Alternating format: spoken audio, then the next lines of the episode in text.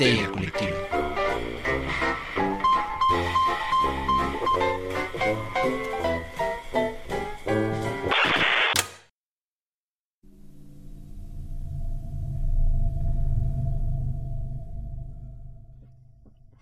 Esto es Histeria Colectiva, el programa donde Fernando Santamaría, Ricardo Medina y el Dr. Braham se sientan alrededor del círculo de invocación para abrir la caja de Pandora y volarse la tapa de los sesos para platicar sobre ficción, magia, ocultismo, casos supernaturales, literatura y todo lo que tenga que ver con la cultura del horror. Buenos días, buenas tardes, buenas noches, donde sea que se encuentren, a la hora que se encuentren escuchando esto. Muchas, muchas gracias por entrar para que les podamos llevar todo el terror a sus oídos. Yo soy Fernando Santamaría y los saludo desde la oficina virtual de Evil Inc., mejor conocido como Corporación Malito. Eh, pasen por su café, sírvanse un té, un poquito de agua, eh, salgan a la terraza, si se van a echar un cigarrito, ya saben, en la terraza, porque el Shogot es un poco alérgico al humo. Somos un espacio libre de tabaco. La fotocopiadora hoy no sirve, pero la señora de los helados de hasta abajo los tiene el 2 por 1 Entonces, eh, muchas gracias por estar por acá. Eh, antes de que entremos duro y tupido al tema, quiero presentar al hombre, el mito, la leyenda, el buen Chuntar Melquisedec. Doctor, ¿cómo está? Hola, ¿qué tal? Estoy muy bien aquí, feliz de estar con ustedes en otra emisión. Dije emisión. Pero bueno, el punto es, este, es un placer estar con ustedes en este programa. Siempre nos pasamos a divertir. Esperamos que nuestros de Braille les encanten. Porque, pues en realidad nosotros lo hacemos pues por el gusto de hacerlo. Pero bueno, siempre es padre cuando la gente nos dice, nos gusta. Ok, chido. Ahora sí que gracias por apreciar este par de locos. Eh, bueno, esta tercia de locos porque el tercero ahorita anda succionado en un vórtice dimensional. Lo llamaron a Carcosa a un viaje de negocios y pues anda con su traje amarillo a rayas, esperando que lo dejen ir. y bueno, hicimos este programa mientras regresa. Saludos, Rich. Un saludo a Rich hasta Carcosa, una temporada en Carcosa, amigos. Eh, por lo pronto, exacto, eh, muchas gracias por darse un tiempo de pasar por acá y recomendarnos y compartir el contenido. Sí lo hemos notado y lo apreciamos mucho. Eh, respondemos tantas veces como podemos, pero si no te hemos respondido, pues sigue compartiendo y le vamos a darme en corazón. como bien dice el doctor, podríamos ser solo dos o tres locos o los que fuéramos frente a un micrófono y ni nos haría falta. Esto ya lo hacíamos desde antes, pero nos pareció divertido y valioso poder compartirles las cosas que nos gustan y pues acá estamos, ¿no? Ya eh, prácticamente dos años después, vamos por el tercero, sí, eh, pues hablando de lo que nos encanta, el horror. Y ahora sí, doctor, ¿qué hay hoy en la caja de Pandora? En la caja de Pandora, cuando se abre, el sol se pone y comienza la música ominosa de Chelo de fondo. y salen las letras ensangrentadas de Drácula de Bram Stoker en su edición de aniversario especial. Así es, 30 añotes del Drácula de Bram Stoker, eh, que justo hablábamos antes de entrar al aire, me decías que era una cosa de derechos, ¿no? O sea, porque pues Drácula lo tiene eh, el derecho de la eh, versión fílmica Universal. Sí. Sí, es el Drácula que todos ustedes recuerdan con Bela Lugosi, el monstruo de la Universal, vaya. Entonces no podían hacer precisamente una película de Drácula, porque pues no. derechos, ya saben, derechos de autor. Entonces decidieron hacerlo Bram Stoker's Drácula, o el Drácula de Bram Stoker, como se conoció acá en México. Y si se fijan, casi todas las versiones que ha habido de Drácula posteriores, casi siempre es Drácula, héroe de la oscuridad. Drácula, el invencible. Drácula, el conquistador. Drácula, muerto de risa, pero feliz. O sea, siempre es como Drácula algo, ¿no? Por precisamente el temita de los derechos de, autor. Nombres registrados, trademarks. Y vaya, que si se quiere hablar de un monstruo horrible chupasangre, los abogados son un poquito más peligrosos que Drácula. Entonces, yo creo que les conviene no meterse en problemas. Saludos a todos nuestros amigos abogados. Yo sé que nos escuchan varios. Sí, son gente chida, pero sí, me nos queremos mucho. Ah. Eh, pero así es, en 1992 se estrena este peliculón dirigido por Francis Ford Coppola, protagonizada por Gary Oldman, Anthony Hopkins, Winona Ryder, Keanu, un jovencísimo Keanu Reeves. Eh, inclusive entre las filas de las vampiresas podemos encontrar a una jovencísima Mónica Bellucci. Uy, Mónica Bellucci, ahí andaba. Doctor. Sí, bueno, ¿qué quieres? Entonces, eh, una gran película que se, que se convirtió en, en un filme de culto y que a sus 30 años ha sobrevivido bastante bien, digo, se le ve una costura por aquí y por allá, pero es una cosa que tiene creo que más que ver con un cierto exceso de efectos especiales y como de ciertas tecnologías de cada época. A ver, me explico. Cuando uno ve el ataque de los clones, ves así como, madre mía, la cantidad de CGI que se ocupó en esa película, ¿no? Se brincan pixeles. Ajá, porque además los equipos actuales te hacen ver las costuras. Los equipos actuales tienen tan buena resolución que las películas se ven mal. Entonces, eh, mm, al final de cuentas... Esta película no usa CGI en ningún momento, usa puro efecto mm, especial práctico. es, que, eso no, es que no es, puro, no es puro efecto especial práctico. Lo que quería decir era, hay películas que hacen eso y empujan la tecnología, es decir, no tendríamos los efectos visuales que tenemos hoy de no ser por Star Wars. Pero lo que quiero llegar con el Drácula de Coppola es que lo único que se le llega a ver las costuras pues, son estos efectos como sobrepuestos al filme que pues se ven bien piñatas, pero fuera de eso todo es efecto práctico y creo que ahí está el truco para que a una peli no se le vean las costuras. Qué cantidad de efectos prácticos tuviera y la Drácula de, Coppola pues, se lleva las palmas para mi parecer en eso. Sí, bueno, a ver, eh, yo tengo mi comentario sobre los efectos especiales de esa película. O sea, eh, es chistoso porque creo que, que lo que se ve mal, se ve mal adrede. Es como una especie de homenaje tributo a las fantasmagorias que se hacían antiguamente en el cine mudo. Ah, eso puede ser, tienes toda la razón. O sea, tiene ese espíritu como de imágenes de los filmes de George, Méliès y todos esos, que, que sobreimponían imágenes y entonces sí se ve raro, sobre todo en cine de color. Por ejemplo, la, la, niebla, la niebla verde, cuando Drácula se convierte en niebla, es. ¿eh? Pero se ve que sí le metieron este detalles, este, por ejemplo, los disfraces. O sea, cuando Drácula se convierte en ese híbrido como hombre lobo o en ese murciélago humanoide. Ah, está bueno. Están impresionantes. O sea, digo, Gary Oldman siempre ha sido un actor que no le tiene miedo al maquillaje ni al látex.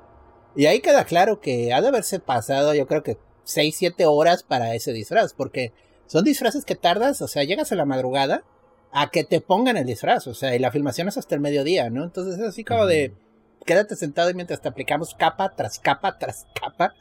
Y bueno, a ver, pero, pero creo que mejor vamos a tratar de organizar nuestras ideas. O sea, sí, los efectos te entiendo, pero yo creo que Adrede los hizo así. Hay como una serie de tributos y homenajes al cine viejo que Adrede están ahí escondidos, ¿no? Pero, por ejemplo, yo fui a ver esa película al cine. O sea, digo, era un, lo que llamamos hype. O sea, era una de, es que es la mejor película de Drácula que se ha hecho en la historia del mundo mundial, ¿no? Yo tenía en ese entonces 18 em, años y pues me permitieron entrar al cine, ¿no? Yo no sé, Fer, o sea, sin quererte ventanear, pero ¿cuántos años tenías? ¿Estabas jugando todavía con Ay, no, yo en los 92 apenas había descubierto a Chucky por accidente y estaba en pañales, ¿no? A ver, yo era un bebé, ¿no? No había manera. no, bueno, entonces estabas en tu casa con los de videopelículas que tus padres te llevaban, ¿no? Sí, VHS, sí, sí babeando.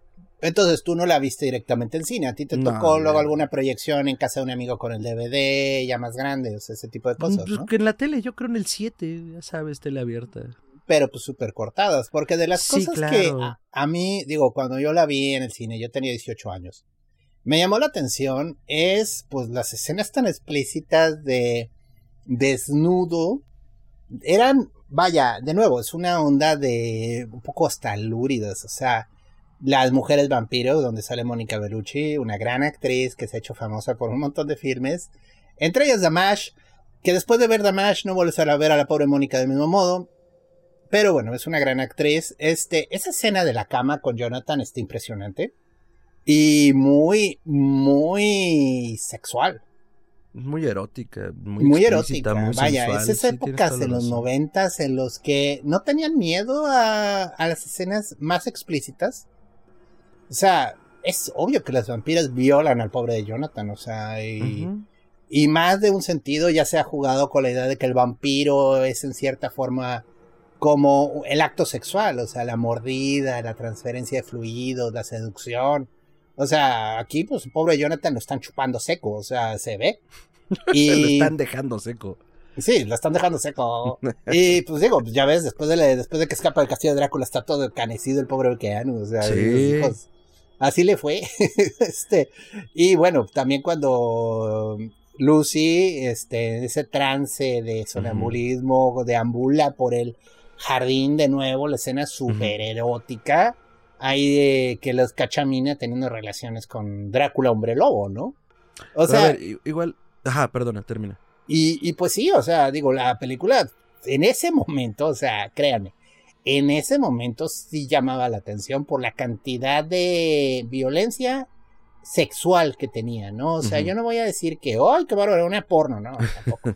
y vaya, ya en los ochentas eh, yo vi varias películas de Dino de Laurentiis donde a fuerzas había desnudos frontales de chicas.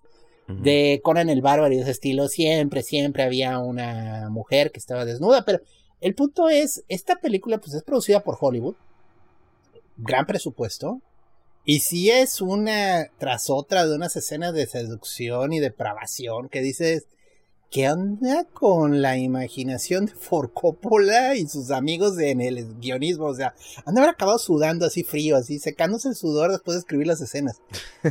Están muy bien hechas, pero sí, o sea, yo salí diciendo, qué bárbaro, qué película más intensa. Y yo, adolescente cachondo, pues se imaginarán, ¿no? O sea, sí es fácil de, órale.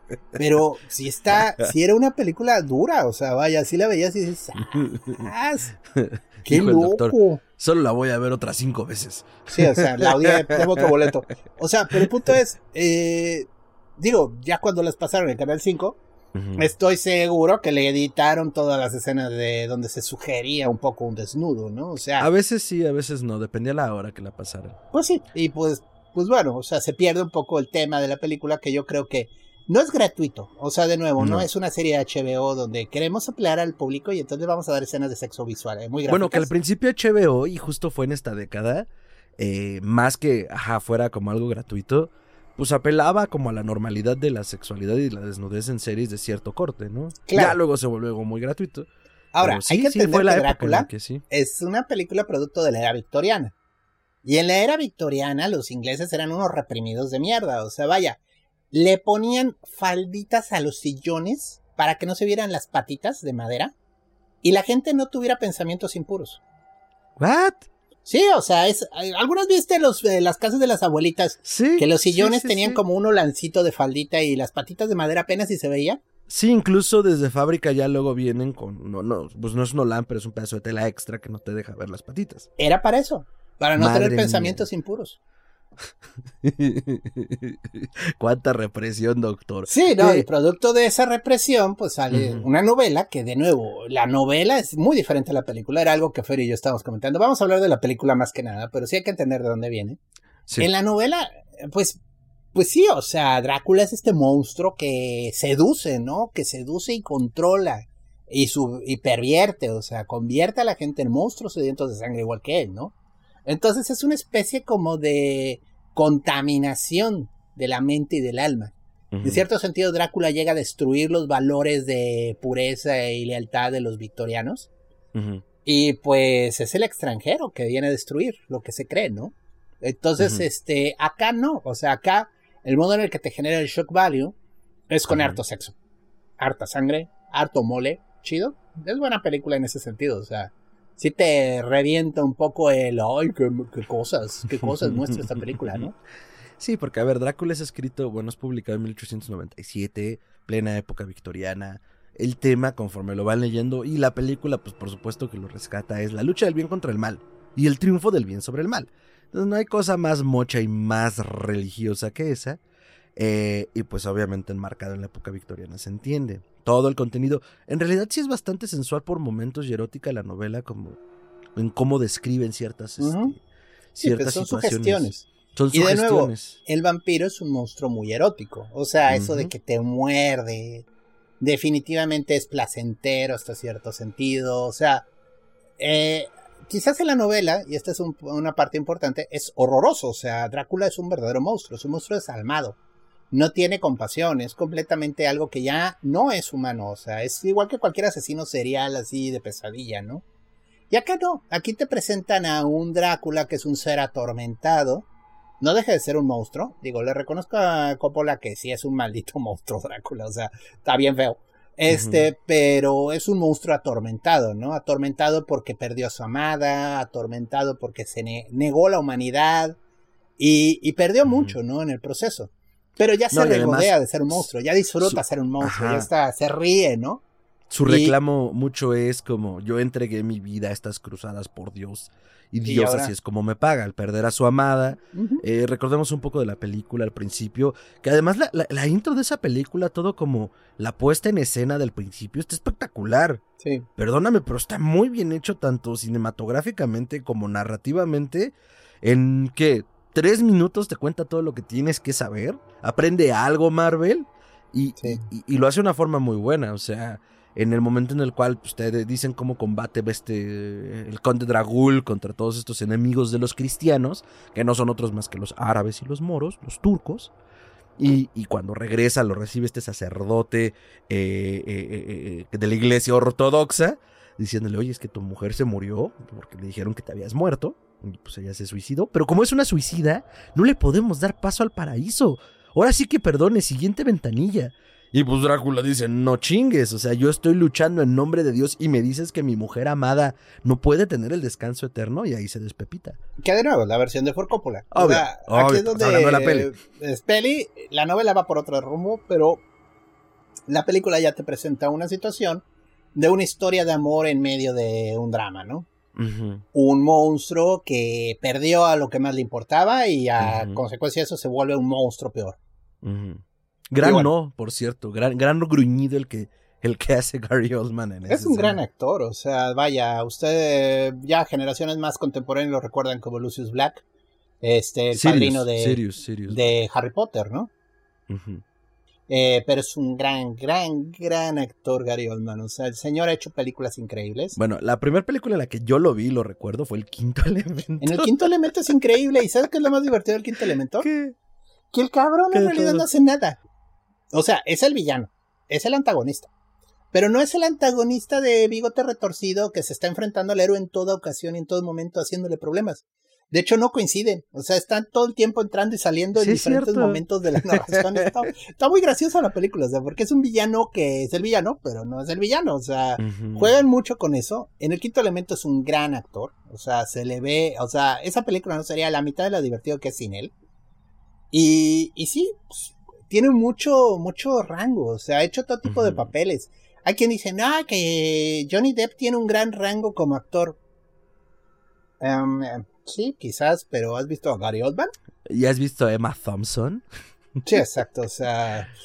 Pero bueno, sí, Gary Oldman, gran actor, sobre él descansa el papel de la película de una manera soberbia, o sea, lleva la narración, es el monstruo, es el conde Drácula, es un monstruo, es seductor, es divertido, es horrible, o sea, todo lo logra manejar este señor en un solo papel. Y pues está muy padre, o sea, digo, a mí la verdad, sin Gary Oldman esa película no habría jalado igual, o sea, habría sido diferente, o sea, hubiera perdido mucho. No, está en toda su noventera gloria, o sea, está en el momento más alto, yo creo, de su carrera en ese instante. Lo mismo Winona Ryder, que de hecho venía de haber tenido una ligera desaveniencia con el propio Coppola porque en, el 90, cuando se hace El Padrino 3, él la quería para hacer el papel de la hija de Michael Corleone y ella, no sé si por una cosa de agenda o enfermedad, no pudo. Entonces la gente era como, oh, la desaveniencia, Coppola. Y en realidad creo que quien le lleva el guion y la idea es ella. O sea, se lo hace llegar a Coppola por un tercero, oye, deberíamos hacer esto. Y pues bueno, aquí lo tenemos, ¿no? Sí, bueno, la otra cosa que hay que entender de la época, y lo estábamos comentando antes de entrar al show, es, bueno, los noventas era la época del SIDA. O sea, de esta enfermedad en la sangre que mató a tanta gente. Era considerado epidemia. Y fue una epidemia, o sea, fue una epidemia silenciosa, terrible. Al inicio la gente no sabía qué estaba pasando, o sea, porque de veras era un por qué se está muriendo la gente. O sea, no es normal.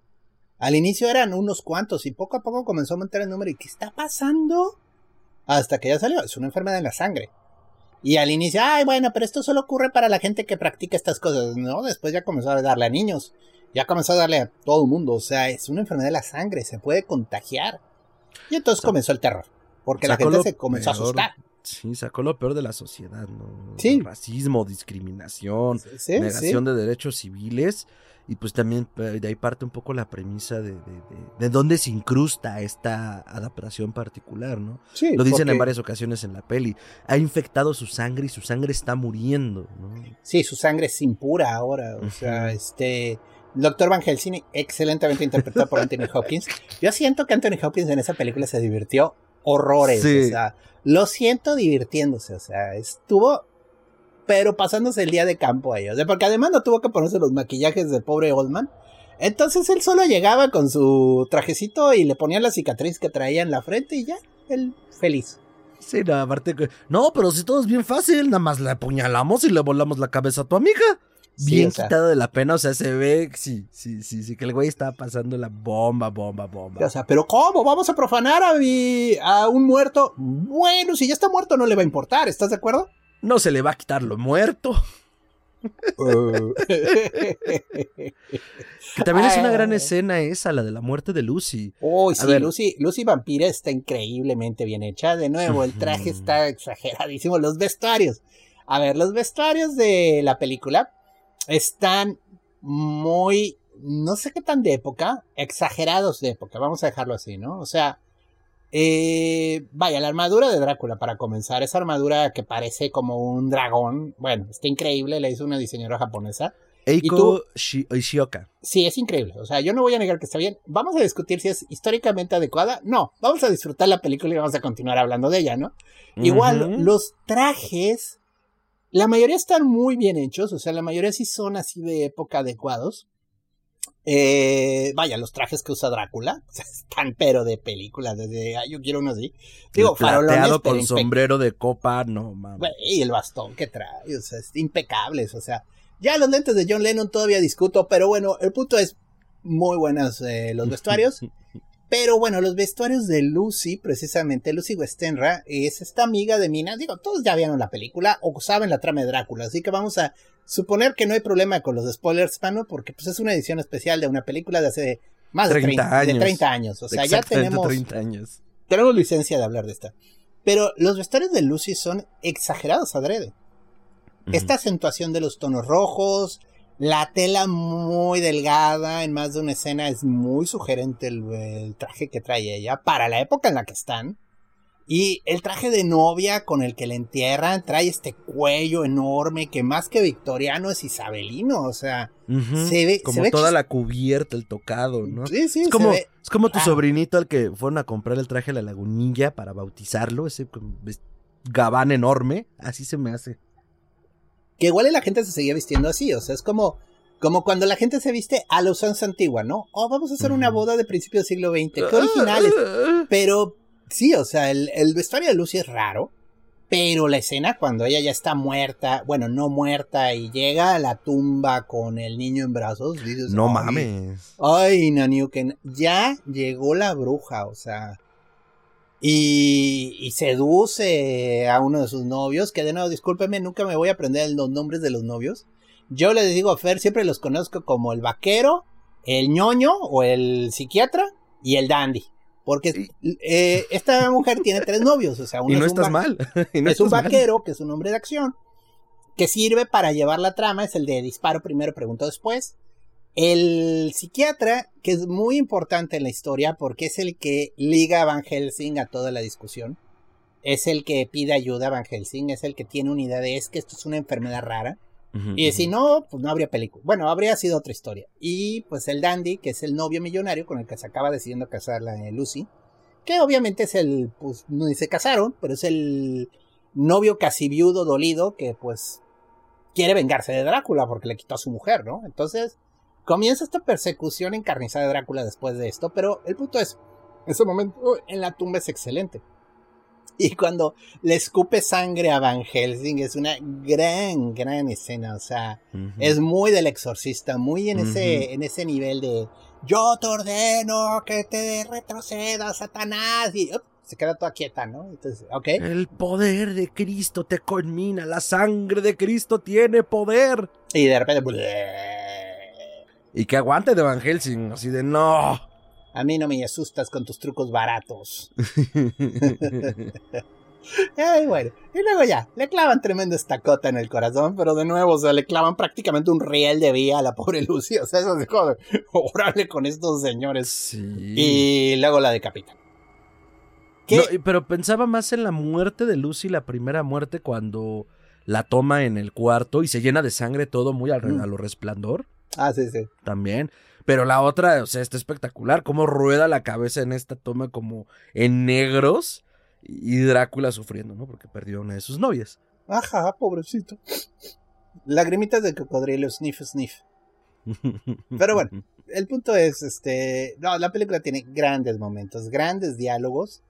Eh, Gary Oldman se lleva la película al inicio, o sea, con ese conde Drácula, con el- la bata larga, roja y, El peinado divertido. y la peluca de nalgas, que se ha burlado los medios de esa peluca hasta el cansancio. O sea, yo me acuerdo de los Simpsons. Tiene una parodia completa de Drácula. Hay una versión de parodia de Mel Brooks que es genial, que es Drácula muerto pero de risa, donde Leslie Nielsen interpreta al conde Drácula. Mm, sí, sí, sí, sí, sí, sí, la vi alguna vez. Y es genial porque la peluca se la quita y la deja en la entrada. O sea, sale a recibir a Jonathan Harker así en la entrada, así bien formal. Y cuando ya entran, eh, se quita la peluca y la deja así en el perchero. Y aparte, ve- tremendo actorazo que era Leslie Nielsen. Sí, sí. Y la, la sombra, o sea, hay unos momentos en el castillo con la sombra de Drácula detrás de las paredes, acercándose a Jonathan Harker y queriéndole ahorcar. Que, que claro, o sea, digo, esto es herencia del filme de Nosferatu, pero qué bien hecho está el, el efecto, o sea, está muy bueno. Y, y vaya, todo el tiempo en ese castillo sí tienes el miedo a Dios en la boca, o sea, el lugar está horrible. Y pobre Jonathan queda atrapado en ese castillo con esas hermosas y seductoras mujeres, que lo único que quieren de él es beberle la sangre hasta dejarlo seco, y dices, híjole, qué horrible destino.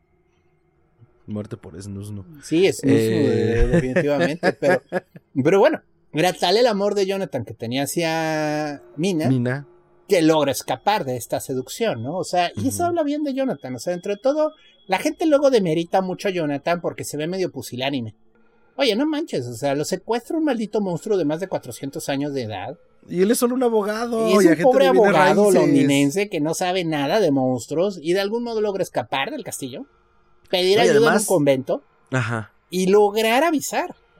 Auxilio, o sea, acaba de llegar a Londres un monstruo que es muy peligroso, ¿no? Que vaya, coincide toda la trama y bueno, solo cierra algunos puntos que estaban abiertos, ¿no? Pero el punto es, tiene mérito el pobre Jonathan, sí es medio tonto, pero la verdad reacciona bien, o sea, y... Pues no es el hombre de acción, no es el de la lana, no es el listo precisamente, pero pues está dispuesto a hacer todo lo que sea necesario por su prometida. Y que al final de cuentas justo hablábamos de eso, o sea, eh, ¿cómo empieza todo? Pues empieza con Drácula queriendo comprar 10 propiedades en Londres, pues es un conde, tiene un chingo de lana, mandan a Rhinfield, Rhinfield se despepita, luego mandan a Harker, pues Harker pues, está haciendo su chamba y ahora tiene pues hasta cierto punto la misión de tratar de salvarlos a todos, por lo menos avisándoles, ahí va un pinche, un depredador que no tiene mayor motivación, porque platicábamos también antes de entrar al programa. Pues ¿qué motiva a Drácula? ¿Por qué Londres? Pudo ser cualquier lugar, pero al final escoge Londres y, y simplemente quería comerse al mundo, que es algo que sí exploran, eh, obviamente con sus libertades dentro de la adaptación de Drácula de la BBC que transmitió Netflix. Mm, Pues era un poco eso, o sea, quiero descubrir el mundo. Hay un mundo nuevo allá afuera que en 400 años no he visto y sangre que en 400 años no he probado, ¿no? Sí. Entonces, este, las- eh, que también es eso. Y, y- y viene de todos estos valores victorianos de los que seguimos hablando. Por un lado, Jonathan diciendo, yo el esposo abnegado y fiel, que además fui infiel de forma forzada y sufro por ello, voy a defender a mi prometida y voy a protegerla de todo mal. Y lo único que en principio motiva a Drácula en la novela pues es solo tragarse a todos, es el mal encarnado. Y acá, he cruzado océanos de tiempo para para encontrarte. Híjole, no, pues es, es buen argumento, con ese convences a las damas, o sea, hay que reconocer que pues, el señor era seductor, o sea, y de nuevo, este Drácula, este Drácula, vamos a quedarnos aquí, este Drácula que propone Ford Coppola, es un. Drácula muy seductor, es un Drácula sexy, vaya, o sea, vengo a convencerte con el poder del lo sexy. ¿Cuál es el primer Drácula sexy que recuerdas? Bueno, todos los Dráculas en general tienen ¿Sí, todos? ¿no? Sí, todos. O sea, sí. Vaya, Bela Lugosi era magnético, o sea, esa mirada. De nuevo, no era guapísimo, pero era llamativo. Pero, o sea. pero era llamativo por ser Bela Lugosi o, o, el personaje de Drácula tenía una función seductora. Mm, No me mira, acuerdo. Aquí más bien en la novela, o sea, y de nuevo, no vamos a clavarnos en las diferencias, porque le parecería que la película Ford Coppola pierde mucho, ¿no? Eh, Drácula era muy seductor, era casi como magnético, como hipnotista, ¿no? Era como esta persona que podía subyugar tu voluntad. como estos maestros espirituales de sectas, ¿no? O sea, gente que tiene el poder de de ser tan carismático, tan, tan convincente, tan encantador que antes de que te des cuenta ya estás vendiendo tu casa y tus valores y, y se los estás entregando, ¿no? Hay gente así. Ok. Sí, sí, sí, de acuerdo. Entonces, aquí ya sí, Drácula tenía esas habilidades, o sea, era un monstruo, era un depredador, pero también era un monstruo muy inteligente. ok. Yo he leído... Podía ser encantador, ¿no? No claro. seductor, solo encantador. Ya. Sí, o sea, no es el hombre lobo, o sea, que es puro instinto y destrucción, ¿no? Este es un monstruo muy inteligente, un monstruo muy selectivo. O sea, entonces, este, si le convenía, por ejemplo, convertir en su esclavo al alcalde de Londres, lo iba a hacer, o sea, eventualmente iba a estar bajo su poder porque le convenía tener esa figura bajo su control. O sea, tonto no era. Eh, yo he, he escuchado críticas literarias. Recordemos que Bram Stoker estuvo lo más probable en la Golden Dawn. Y-. Este es una orden esotérica de 1888 que tuvo a muchos escritores dentro. Y ahí, en esta época en Inglaterra, había todo este interés por el esoterismo, sobre todo por las corrientes eh, orientales, por lo hindú, por lo, por lo árabe, por lo egipcio. Entonces, lo rumano está en un lugar muy curioso, está en una frontera cultural muy importante que hubo en Europa, que marcó precisamente la diferencia entre el mundo cristiano y el mundo árabe, ¿no? Como Rumania. los gitanos, ¿no? Sí, y Rumania, curiosamente, fue una colonia romana. O sea, el nombre Rumania, Romani, Uy, pero eso ya está lejos, ¿no? es el último reducto del Imperio Romano decente. O sea, eh, se dice, de nuevo, esto ya es especulación, de esas cosas que cuando lees libros sobre vampirismo te la comienzan a soltar. Y dices, mm. Que, que si era una, era una, era un reducto romano, del mismo modo que Venecia, por ejemplo, se volvió un lugar muy independiente. Este, toda esta zona de Transilvania, Rumania, se llenó de migrantes egipcios. Y dicen que de ahí vienen mucho las nociones de esto raras de la vida eterna y del vampirismo. Porque precisamente es una cultura que traía una herencia cultural rara, egiptoide, nociones raras de la vida después de la muerte y que esto comenzó a mezclarse con el folclore cristiano, porque obviamente pasaron siglos ahí, de mezcla cultural hasta que surge la idea de los vampiros, ¿no? Pero entonces, siempre para el ojo victoriano, todos estos lugares pues, son gente que vive en el pasado, ¿no? Que viven atrapados en una tradición muerta, tonta. O sea, es este juicio del colonialismo, de que, ay, esta gente vive todavía en el pasado. Todavía cree que Sí, los o sea- muertos se levantan y se comen gente, ¿no? Yo, hombre blanco, que soy además eh, producto del racionalismo del siglo XVII y XVIII, ve estos bárbaros que creen en la vida después de la muerte y en los vampiros. Sí, Y de repente que sí son ciertos. O sea, y eso es lo interesante de la historia de Bram Stoker. O sea, es así como de, pues nosotros estamos ya avanzados en una nueva era de civilización y de conocimiento y, ay, la madre, todavía existen estas cosas. O sea, mm, eh, algo que rebasa la comprensión, ¿no? Algo que ya, ¿por qué existe el vampiro? Es casi algo mágico, ¿no? O sea, para entender el vampiro tendrías que creer que existe Dios, en cierto sentido, porque en teoría son seres malditos por Dios, ¿no? O pues existe algún tipo de brujería de la más oscura que produce que los muertos se levanten a echar desmadre, ¿no? Entonces, eh, Chumbalaca, chumbalaca, chumbala. sí, pues sí, o sea, pero el punto es, ¿qué chingados? ¿Qué Sí, chingados? algo está O sea, pasando y cómo me lo explico.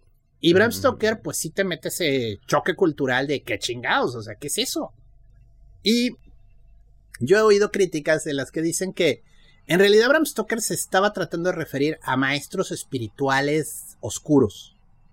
O sea, que Drácula era como este gurú negro, ¿no? O sea, una persona de magia negra que tiene un poder supernatural, es mago, controla espíritus y hace brujerías así oscurísimas. ¿Como un lich? Pues como Calimán malvado, vaya. Ah, este, el punto es eh, que quiere seducir a la gente y que quiere controlarla, ¿no?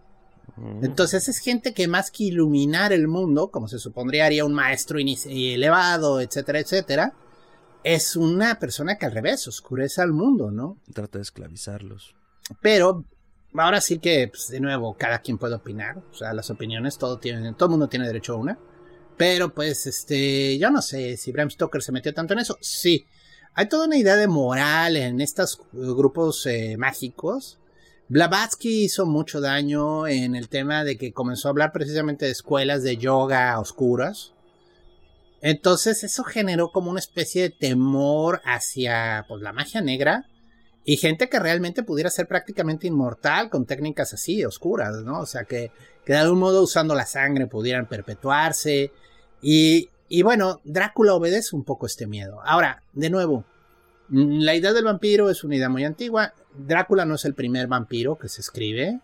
Ya hay cuentos muy antiguos, pero vaya, formalmente creo que en la literatura victoriana es el vampiro de Polidori o es Carmina de Lefanu.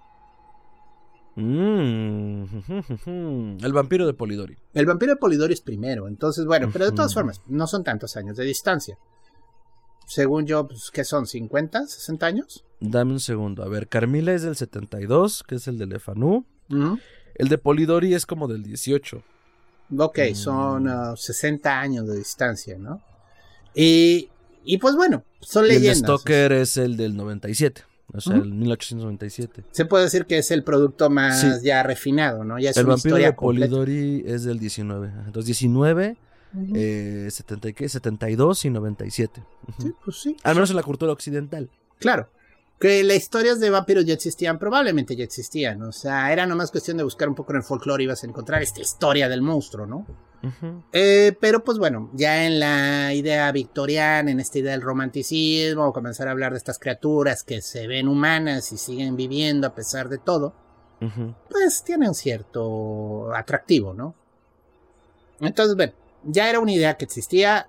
Bram Stoker le mete mucho estas ideas como de control mental y de, y de sectarismo oculto y velado, porque era un miedo que sí tenían en esa época.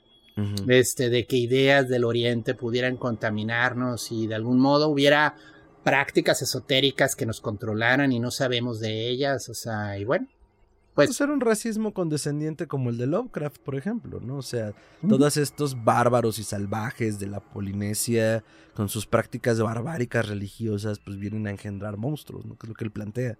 Pues con, toda su saga de los profundos. Y acá pienso que también es eso, ¿no?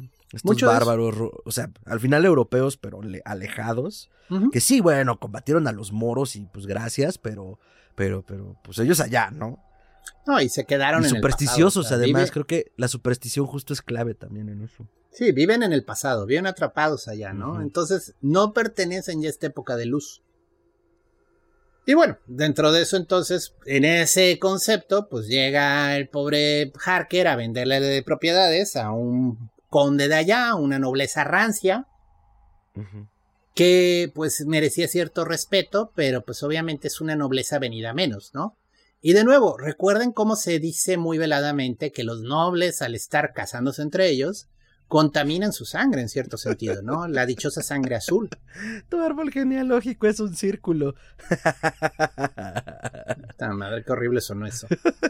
Pues es que eso hacían los nobles, Gerardo. Sí, sí, sí, mi tía es mi hermana, ¿no? Y es mi abuela. Y al mismo tiempo es mi prima y mi abuela es mi tía. La endogamia. Y pues sí, y pues sí, todas esas eh, familias viejas y rancias de Europa Central, pues podían reclamar un árbol genealógico largo, o sea, de yo soy descendiente de Atila, que incluso lo dice eh, Drácula, al inicio de la película, ¿no? si no es cosa de risa, porque no sé de qué pendejada se ríe Harker. Ah, es que dices que tuvimos nuestra separación, nuestras desavenencias con la iglesia y Harker, ah, sí, entiendo. y saca un tremendo espadón y dice, no, es una, no estoy riéndome, o sea, esto es un tema serio. No, una gran escena también que es en el castillo cuando lame la, la, la, la, navaja de afeitar. Sí, sí, que lo comienza a rasurar y tú, oh no, eso no es bueno. Exacto, o sea, tu barbero, decían en algún lado alguna vez, tu barbero tiene demasiado poder cuando te está cortando la barba. Este, y sí, o sea, sobre estas, sobre todo esto que estamos hablando, eh, eh, eh, y era lo que platicábamos también antes de entrar, me decía Gerardo como, pues, ¿qué te pareció? Y yo, es que está, está, está chida, está bonita, está, como decíamos, producto de su tiempo, y aunque tiene unas exageraciones tremendas, o sea, por momentos se puede sentir hasta ridícula, dentro de su propio concepto funciona, ¿saben? O sea, yo la disfruté mucho. La verdad es que la acabo de revisitar hace, antes de empezar el programa para traerla fresca. Y, y, y, entre que, ah, qué gran escena, y entre que, ah, no me acordaba de esto. Eh, Hopkins también en toda su novetera gloria, y pues de repente veo dos, tres cosas pues que me daban risa, porque noventas. Entonces, eh, eh, yo creo que yo creo que ha envejecido bastante bien. Sí, y va a seguir siendo un clásico. O sea, esta es una de esas películas que se van a seguir referenciando, ¿no? Pero pues, no sé, o sea, va a salir una película de Drácula más fiel al relato, mejor narrada, no sé si vaya a pasar. La novela de Bram Stoker, eso es algo que sí respeta eh, For Coppola. Es una novela epistolar. ¿Qué significa, doctor? Que está basada en cartas. Verán, en la antigüedad, antes de que existiera WhatsApp, ah. la gente se enviaba cartas escritas por correspondencia. El cartero servía para algo más que entregarte paquetes de Mercado Libre. Entonces, este, eh, la historia de Drácula realmente, la novela, es una novela que se integra a partir de las cartas que está narrando cada persona. Entonces, Harker en su diario está contándote cómo llega a visitar al conde, lee la carta del conde dándole la bienvenida a Transilvania, este, Mina está escribiendo en su relato, lee un periódico donde se ve lo que le ocurrió al Demeter. Este, se muestra la bitácora del capitán del Demeter que está narrándote cómo los miembros de la tripulación comienzan a caer enfermos de algo que no, saben qué es. Entonces, es una historia contada a partir de narraciones de diferentes personas y es tu tarea como lector reunir la historia como un rompecabezas cada una de las cartas te están contando una parte de la realidad, de lo que ocurrió. Cada uno de los narradores te está explicando lo que vivieron o lo que ocurrió durante los eventos que suceden ahí, ¿no? Y, sí, sí hay momentos en los que la historia ya va más hacia adelante, pero casi todo pues, se basa en, en escritos, en narraciones, en diarios de campo, en diarios personales, en, en telegramas, o sea, y eso es muy interesante. Y sí es algo que que Coppola pone, o sea, muchas veces te está narrando la historia desde el punto de vista del diario de alguien, ¿no? Y eso está padre porque es como parte de la de lo bonito de la novela, o sea, es lo que tiene más mérito, vamos a dejarlo así. De hecho, se lo comentaba a Coria hace, bueno, pues cuando nos visitó hace algún tiempo ya, eh, que se vendió incluso así por el aniversario de Drácula, hicieron una cajita de así bien elegante, bien bonita, y dentro vienen eh, cartas. Mm, y es como si tú estuvieras leyendo Drácula a partir de la correspondencia, a partir del diario de tal persona y todo eso. Y eso está muy padre. Vaya, alguien se hizo la tarea de más que presentarte el libro escrito, hacer cartas y estarlas poniendo ahí. Una experiencia inmersiva. Ahora, no sé cómo puedes no leerlas en el orden correcto, ¿no? Entonces, eh, quizás hay ahí alguna reglita de, oye, lee primero esta, luego lee esta, luego lee esta. Han de estar hasta numeradas, yo siento. Pues sí, mm, pero está muy bonita, muy, muy coqueta, claro, muy cara. Pero pues, son cosas que valen la pena. A veces si eres el fan de Guaso Colorado de Drácula, ¿no? Es que me quedé pensando ahorita cuando empezabas como todo este, este punto. Y pienso que difícilmente por la razón que quieras, tecnología, adaptación, yo qué sé, vamos a tener como la versión de Drácula fílmica. Siento que todas las que hemos tenido a la fecha han apelado a alguna cosa, ¿no? Y... Y por ejemplo, a ver, ¿cuál es, cuál, dos preguntas. ¿Cuál, ¿Cuál crees que es el Drácula mejor logrado? ¿Y cuál es tu Drácula favorito? Pueden ser el mismo. Mm. Híjole, es que de nuevo, a mí admiro mucho el trabajo de Coppola, me gustó la actuación de Gary Oldman. Pero para mí el vampiro es un monstruo, o sea, definitivamente es una criatura que no no es seductora como de he cruzado océanos de tiempo para encontrarte. eso no es seductor, doctor. Eso es ser un señor rancio de 400 años. Bueno, el punto está de que yo sé que de más de una chica que yo sé más de una chica que suspiró cuando yo esa frase, o sea. Bueno, en los 90 era muy eh, y, y bueno, y producto de eso lo tuvimos Twilight, ¿no? O sea, pero bueno, el punto sí, la verdad es que, perdón que te interrumpa, tuve reminiscencias de Twilight esta última vez que la vi. Fue como.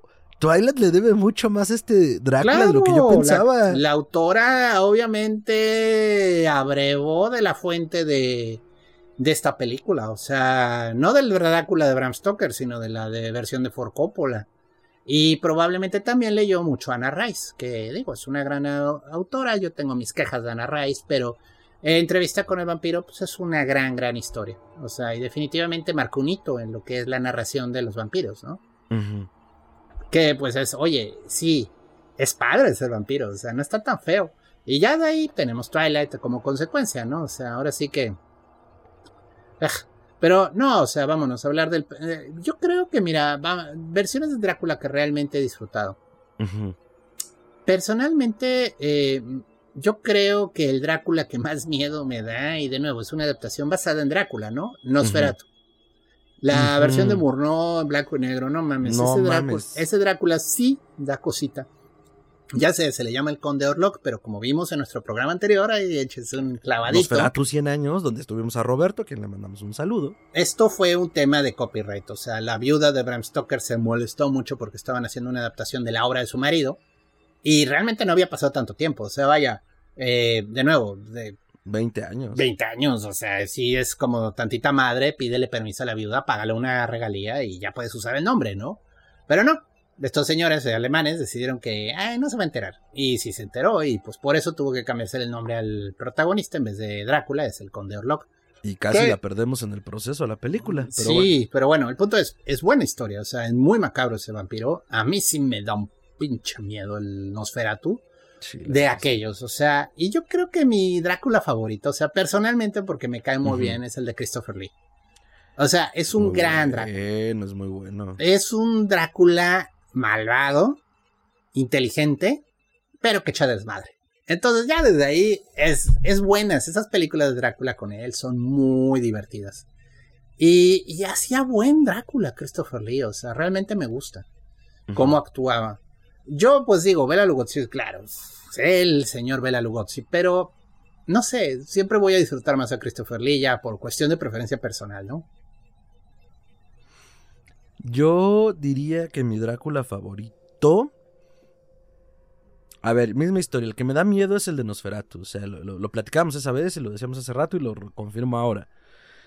A pesar de que, por supuesto, que se le ven las costuras porque es una película de 100 años tiene algo, o sea, no sé qué es, no sé si es la forma en la que está hecha, no sé si es porque pues a 100 años de distancia, cómo concibo yo el cine y, lo que me presentan con las limitaciones de la época, eh, me parece como disonante. Tú dijiste algo importante en aquel programa, en ese momento el cine silente había alcanzado ya su cúspide, o sea, es como una de las mejores películas de cine silente.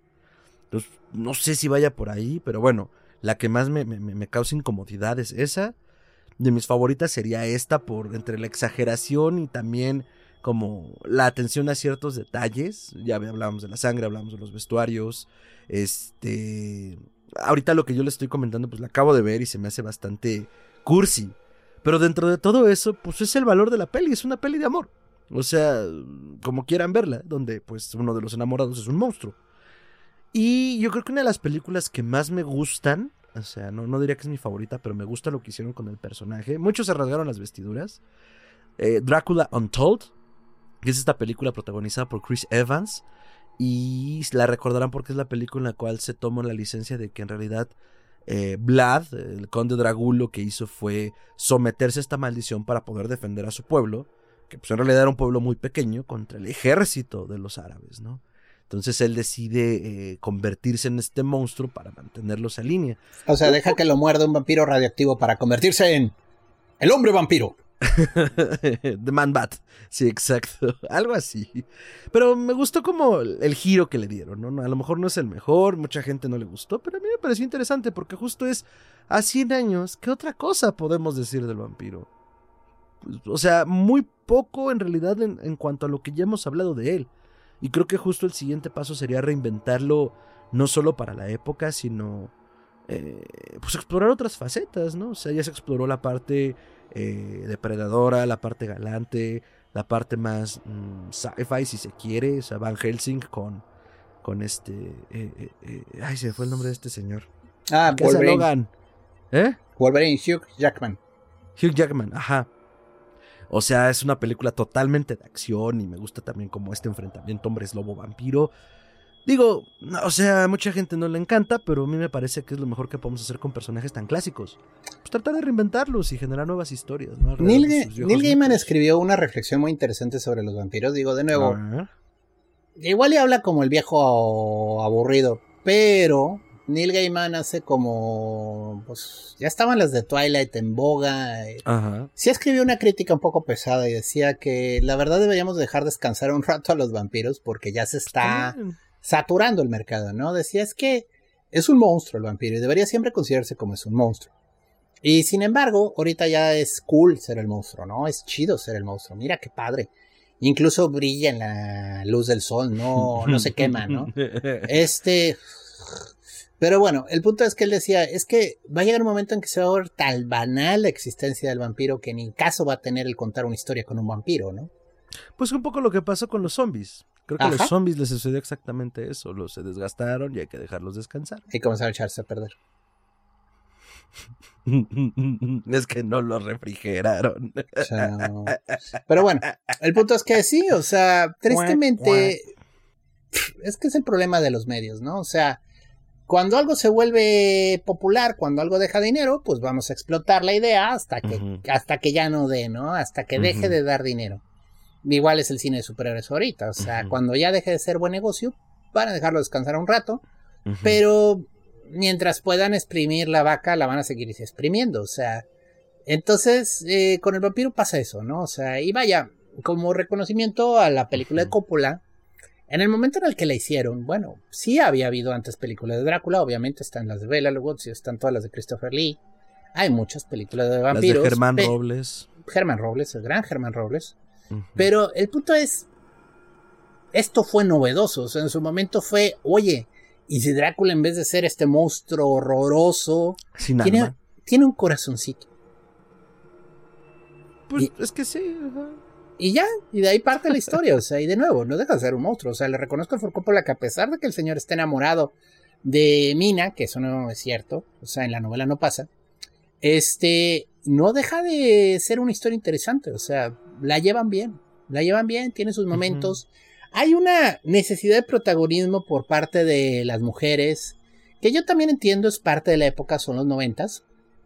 Es este momento de pues la igualdad, de oye, pues esta novela está bien aburrida, bien victoriana, en la que las mujeres solo son lánguidas víctimas que están esperando a que llegue el vampiro a comérselas, ¿no? O sea, dale algo, que haga algo, que diga, que mueva, que batee, que patee, o sea, no digo que se eche dos varomas en el aire, pero mínimo que haga algo más que solo sufrir, ¿no? Abnegadamente. Y, sí, y bueno, pues sí, le meten un protagonismo mayor. Realmente a mí me molestó eso, el final es... Pero pues entiendo que es producto de la época, o sea, y es como una habla de los habla de los finales, o sea, el final de la novela y el final de la película. Pues es un bueno, en la novela original de nuevo, Drácula es un monstruo, ¿no? Entonces desde el inicio lo están persiguiendo como perro. La importancia de que Harker regrese es que les dice dónde están las casas de seguridad de Drácula, o sea, en la película no te lo no te lo recalcan tanto solo van a la abadía a destruirle las cajas y ya, ¿no? Ya que es una de las 10 que compró, además. Sí, Drácula tiene que correr a consecuencia de eso, pero en la novela sí importa, porque van de casa en casa destruyéndolas todas. Entonces Drácula ya no tiene ninguna manera de permanecer en Inglaterra. Así que se escapa corriendo en la única caja que le quedó a su tierra natal, a Transilvania. En la novela lo persiguen como perro, es muy interesante, es un juego de gato y el ratón en el que creen que lo agarraste, pero no, no, todavía, uy, se les escabulló. O sea, vaya, de veras Porque es además, difícil de, de agarrar. Recordemos, dentro de todos los mitos del vampiro, justo uno de esos se supondría que es como no puede descansar en un lugar que no sea su tierra. Dentro de la maldición se supondría que solo detendría, ¿no? Entonces por Pues eso sí. tiene que volver. Entonces, este, están persiguiéndolo con un perro.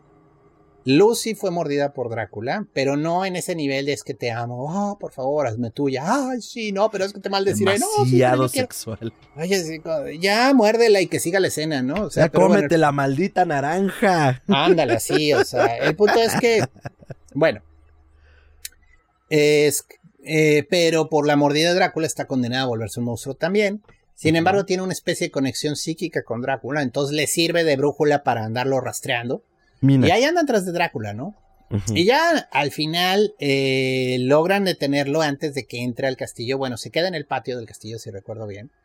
El sol se está poniendo y estos están peleando como locos para destruir a Drácula antes de que se ponga el sol, porque el momento en el que se ponga el sol sale Drácula con toda su fuerza y ya valió, ya valió, o sea, no lo van a poder vencer. Entonces es toda una lucha épica en la que Drácula, pues todo debilitado, los está enfrentando y así lo logran vencer. O sea, se muere el vaquero, este, y bueno, lo logran matar y en el momento en el que matan a Drácula ya Lucy recupera, no, perdón, Mina recupera la humanidad, ¿no? Porque ella se está convirtiendo en monstruo también. Se rompe la maldición. Se rompe la maldición, tan tan, final de la historia, ¿no? Aquí en la película, eh, Mina ya está muy conectada con Drácula, incluso ya te ponen que ya tiene, ya le están comenzando a salir los colmillos por encima de los colmillos, eh, que eso se ve con Lucy, entonces ya está en este punto en el que ya se está volviendo un monstruo, ¿no? Entonces están igual, los héroes persiguiendo el carruaje donde viene Drácula en su ataúd. Eh, gran batalla, gran pelea. Y Mina se sube a un almena y comienza a llamar a las tormentas y a causar desmadre para que no alcancen a Drácula. O sea, ya era para que Van Helsing ahí lo hubiera noqueado. Era así como, oye, mujer, ya estás haciendo cosas que no debes. Pero o sea, es que Van Helsing, eh, no me acuerdo, según yo lo que empiezan a eh, eh, manifestarse son también los poderes de Nina como vampiro, de Mina. Entonces también comienza a ejercer cierto control sobre Van Helsing y Mira. controla las tormentas. y- o sea, también él ya está expuesto a todo este pedo. Quizás. Pero el punto está que entonces llega- llegan a la. Qué llegan- débil, dice el doctor. Sí, llegan igual al patio, o sea, no cambia nada, solo le mete más protagonismo a Mina. Llega al patio, sale Drácula, comienzan a pelear, este, lo lastiman, medio lo decapitan, medio lo empalan, y en ese instante Lucy agarra y comienza a arrastrar a Drácula hacia dentro Mina, del castillo. Mina, doctor. Mina, Mina, Mina, perdón. Mina comienza a, jalar a Drácula, ella amenazándolos con una escopeta, ¿no? Y, y Jonathan Muy le dice, está bien, déjenlo ser, ya hicimos todo lo que pudimos. Ahora le toca a ella. O sea, ¡guau! Y que además le reclama a Mina, ¿no? Entonces cuando llegue el momento me vas a hacer lo mismo. Y es como, ¿sí? Pues, ¿Eres un vampiro? es un punto de principio ético, o sea, O sea, ¿nos vas a tragar a todos si no lo hago? Sí, o sea, yo no quiero que seas un vampiro, pero si eres un vampiro te voy a tener que matar, o sea, no es, no es porque seas vampiro, Es- no te estoy, es una vaya, no es discriminación. Solo me gusta mucho vivir. Entonces, bueno, pues ya se mete ella con Drácula al vampiro, al, al castillo, están en una como, como, pues no sé, alcoba. Ah, Es era una donde- capilla. era la capilla, sí. Es la Y capilla él- donde se convierte en Drácula. y donde estaba su esposa muerta al inicio de la historia. Entonces, Sí. ella lo termina de matar después de decirse cosas bien románticas y bien chidas. Lo mata. Y se libera de la maldición o también. sea, ¿qué? Y entonces, bueno, supongamos, mire, entonces tuvo la capacidad de fuerza de voluntad de liberarse de la maldición de Drácula por sus propias pistolas. Va, chido. No fue esta mujer que estuvo aguantando paz- plácidamente mientras los hombres la salvaban. Tomó un rol activo. Bueno, pero te están diciendo que ya está siendo controlada por Drácula, que ya es mitad vampiro. O sea, es donde dices, ay, espérame, espérame, espérame. Mejor no, mejor no la hagas tan controlada por Drácula. Mm. Y entonces tiene más coherencia que lo mate. Pero bueno, eh, no es Pero malo. o ya sea, es no todo lo, lo cheesy de es que te amo tanto que no te voy a condenar a esto. Lo hace un poco más por justo el deseo de Drácula. Es como. Y, y entonces descubre mágicamente que el literal, el poder del amor los va a salvar a todos. Lo dice textual, acabo de descubrir que Yo solo es mi amor el que nos va a salvar. Me acuerdo del final de las de. había un juego de lucha que se llamaba Mortal Kombat. Y tenía las fatalities, ¿no? Finish him. Pero tenía un movimiento que yo no sé de dónde se les ocurrió. Era más castroso a que te mataran. O sea, en las satélites te arrancaban el corazón, te decapitaban, te hacían cosas horrorosas, ¿no? Y ya, fatality, se acabó, ¿no? y no, aquí te hacían friendship. Y entonces aparecían arcoíris, o no. te flores. es muy ochentero, doctor. Es un secreto de generación. Era un insulto. Encima de que te habían partido el hocico, te hacían amistad, o sea, friendship. Tengo que buscar el video en YouTube de eso. Tú querías golpear al otro después de que te hacía eso. era como de. Ni te voy a decapitar, no vale la pena. te pasó más de una vez, ¿verdad? Sí, y era un niño que no alcanzaba los controles, o sea. Ay, qué bonito, todo bien en esa anécdota. Sí, entonces eh, es bastante cursi. Digo, no es queja, es volvemos al punto, producto de su tiempo, una adaptación libre, visualmente es muy deliciosa, visualmente es espectacular. Y la verdad es que la disfruté mucho, o sea, creo que es una película que se debe de revisitar cada cierto tiempo y el elenco es de primera, o sea, las actuaciones dentro de todo están bastante bien. Sí, es buena película. y pues todos ahí muy bien, ¿no? O sea, vaya, no tiene falla en cuanto al casting, no tiene falla en cuanto al diseño, de nuevo, el guion es el guion, o sea, y pues, en su momento fue un gran, gran éxito de taquilla. Garantizó una ganancia brutal, entonces puede decir que hicieron algo bien, ¿no? Ah, vamos a ver, ese, número no lo traje, pero ya me hiciste. Eh, Ay, te aseguro que les fue bien. O sea, esa película, no, sí, pero la gente hizo filas para verla y, y, era una película de monstruos que la novia quería ir a ver. Entonces era así como de a huevo, esa película dejó dinero. A ver, la película recaudó 215.9 millones de dólares. Y si me esperan, creo que por aquí podemos tener como cuánto costó. Ok, no, no tengo cuánto costó, pero seguro superó con creces su... Ah, no, sí, 40 millones. Su inversión fue de 40 millones. Eh, en global fueron 215 los que recaudó, 133 a nivel internacional, 82 en Estados Unidos. Este, y abrió con 30 millones en su primer fin de semana. Yo diría que todo fue un éxito.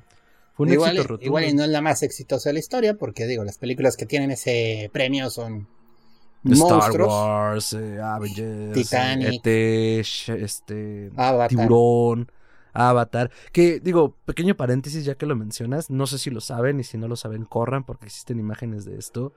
Eh, cada, cada que una película se consolida como la más taquillera de todos los tiempos, el equipo de la película anterior le hace un tributo, un afiche, un anuncio donde les entregan la batuta. Y está bastante profesional y bonito, entonces ahorita recordé. Sí, no, no creo que sea como de las más taquilleras en la historia, pero le fue bien, tienes toda la razón. Muy bien. lo bueno está que no obligaron a Ford Coppola a hacer una segunda parte, porque digo, Hollywood y las secuelas. En esta época habría pasado, ¿eh? Si se hubiera filmado hoy, habría sucedido. Bueno, eh, también era Ford Coppola, o sea que es un hombre de director que puede hacer lo que quiera y no le van a andar reclamando lo que quiera en otra parte, ¿no? En gran medida también por eso sucedió como sucedió y la tenemos como la tenemos, o sea, por esa libertad que él tenía y que le soltaron 40 millones hasta bolas. Porque además, contrario a diferentes directores de la época, Coppola sí era arriesgado en cuanto a números. Eh, o sea, le podías dar 40 y pues al final iba a terminar gastando 70. No le daban los números. Pero, pero, pero vaya, o sea, pues es quien es y ahora está más que consolidado. Muy bien, pues esa ha sido una gran aventura noventera. Qué viaje. La verdad es que yo disfruto como la noventera gloria de esta película porque justo son personajes sensuales, son desnudos completos o parciales. Eh, o sea, es demasiado visual el pedo, ¿no? y, pues, los noventas. Digo, yo crecí con esa película, ya platicábamos que pues la vi en teleabierta, una película que dura dos horas, seguro duró cuatro. Pero al final sí tengo un lugarcito para ella, pues porque antes de dedicarme a esto y que me gustara siquiera el horror, pues fue como las películas que estaban allí presentes, raras, ¿sabes? Porque incluso la vi, la vi en Netflix y se le ven, se le ven los años, ¿saben? Al, al fotograma. Sí se ve, sí se ve vieja. Y yo como, no mames, pero bueno, sí son 30 años, pero no es 1960, ¿sabes? Entonces, eh, para mí es un viaje vintage, creo que es la palabra que estoy buscando. Es muy vintage este pedo. Y la verdad, yo encantado de, revisitarla. Ahora en sus 30 años, en teoría creo que se estrenó en los Estados Unidos sí, el 13 de noviembre del 92. Entonces estamos todavía unos meses como de el gran día de esta película. Pero pues bueno, a sus 30 años, cuéntenos cuándo la vieron, cuéntenos qué les pareció, este, si les gusta, si no les gusta, si es la mejor, si no es la mejor. Ahora sí quédense con todo lo que quieran, de manera respetuosa en la caja de comentarios y cuéntenos qué lugar ocupa en sus vidas a 30 años. Porque además Gerardo cumple 30 años, yo cumplo 31 este año. Entonces ahí vamos yo con ella. Y, y cuéntenos, este, pues qué, ¿Qué es para ustedes a 30 años Drácula? Bram Stoker's Drácula por Francis Ford Coppola. Entonces, eh, espectacular. Doctor, comentarios de cierre y redes. Bueno, es. Yo creo que cuando uno dice, oye, la película de Drácula, pues inmediatamente brinca esto. Yo creo que esa es la primera en cualquier búsqueda de Google. Es como la más comercial, la más conocida, la más taquillera. Si les gusta la historia de Drácula, dense una vuelta. Hay un amplio género, eh, muchas eh, buenas actuaciones. Incluso la serie de la BBC, ya hablamos de ella en otro especial de nosotros de Histeria Colectiva. Dense su vuelta ahí en nuestro catálogo. Es buena la serie de BBC. Eh, tiene un tema en el tercer acto, pero la verdad, si ves la primera, está muy divertida. Incluso la segunda, tiene cosas muy divertidas la segunda. Es una miniserie que sacaron. Son tres este episodios de larga duración. Entonces, está muy bien hecha, o sea, y a mí eso me divirtió, o sea, y yo creo que es una buena historia, es una buena adaptación, tiene sus comentarios, de nuevo ya los comenta ya los eh, explicamos aquí, pero pues en general lo importante es el vampiro, ¿no? El monstruo, lo que esto significa. Dele pues, una vuelta al género si les interesa, hay muy buenas historias, hay muy buenas películas. Eh, hace unos episodios hablamos de Stephen King y de Salem Slot, que eh, también es una muy buena historia de vampiros, no es Drácula, pero es el monstruo, ¿no? O sea, es ese tipo de criatura. Entonces, bueno, pues son muy buenas. El vampiro es un género, el género del vampiro pues, es interesante, tiene muy buenas películas. Mis redes son, en Twitter me pueden encontrar como Chuntaro que es arroba chuntarome. Dense una vuelta por ahí porque ahí es donde platico más y donde comparto más. Tengo una fanpage en Facebook que es Gerardo Braham. Ahí me pueden encontrar también. Eh, pero pues ahí sobre todo subo avisos. O sea, avisos y comentarios. Entonces, este, Ahí más bien es para estar al día, sobre todo si usas este Facebook. Excelente, doctor. Eh, Drácula, vampiros.